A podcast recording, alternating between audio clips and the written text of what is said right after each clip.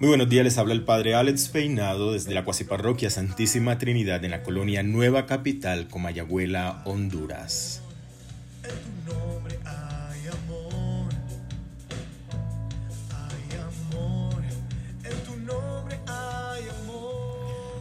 Esperando en Cristo Jesús que todos hayan tenido un excelente descanso y que ese mismo espíritu que los ha levantado en este día les mueva a realizar toda clase de obras buenas.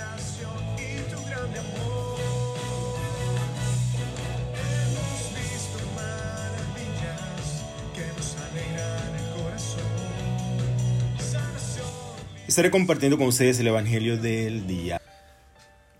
Lectura del Santo Evangelio según San Marcos, capítulo 4, versos 1 al 20. En aquel tiempo, Jesús se puso a enseñar otra vez junto al lago, y se reunió una muchedumbre tan grande que Jesús tuvo que subir en una barca. Ahí se sentó mientras la gente estaba en tierra junto a la orilla. Les estuvo enseñando muchas cosas con parábolas y les decía, escuchen, salió el sembrador a sembrar.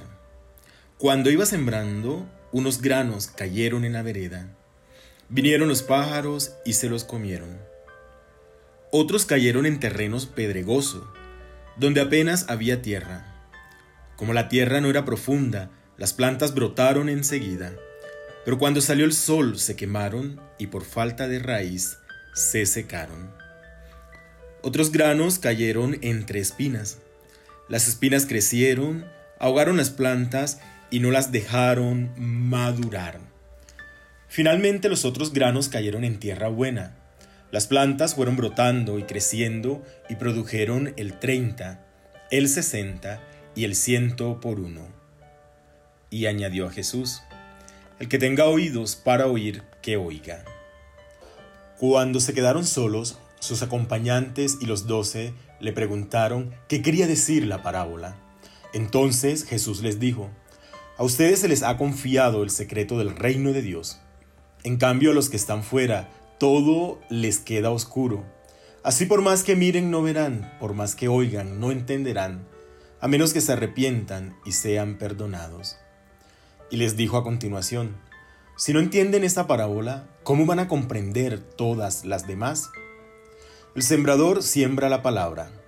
Los granos de la vereda son aquellos en quienes se siembra la palabra, pero cuando la acaban de escuchar, viene Satanás y se lleva la palabra sembrada en ellos. Los que reciben la semilla en terreno pedregoso son los que al escuchar la palabra, de momento la reciben con alegría pero no tienen raíces, son inconstantes, y en cuanto surge un problema o una contrariedad por causa de la palabra, se dan por vencidos.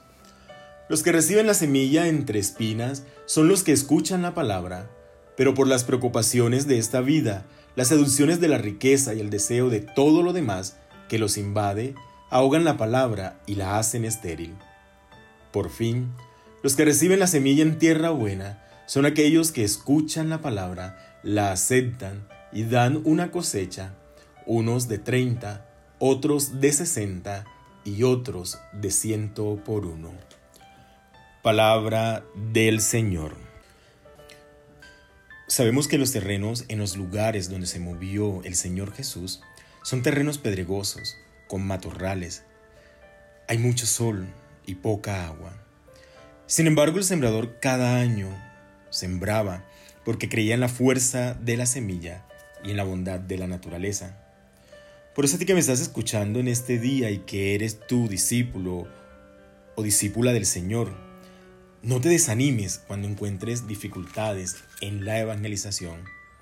Te invito a que confíes en la fuerza de la palabra que un día recibiste, aceptaste y que sigue imprendando tu vida.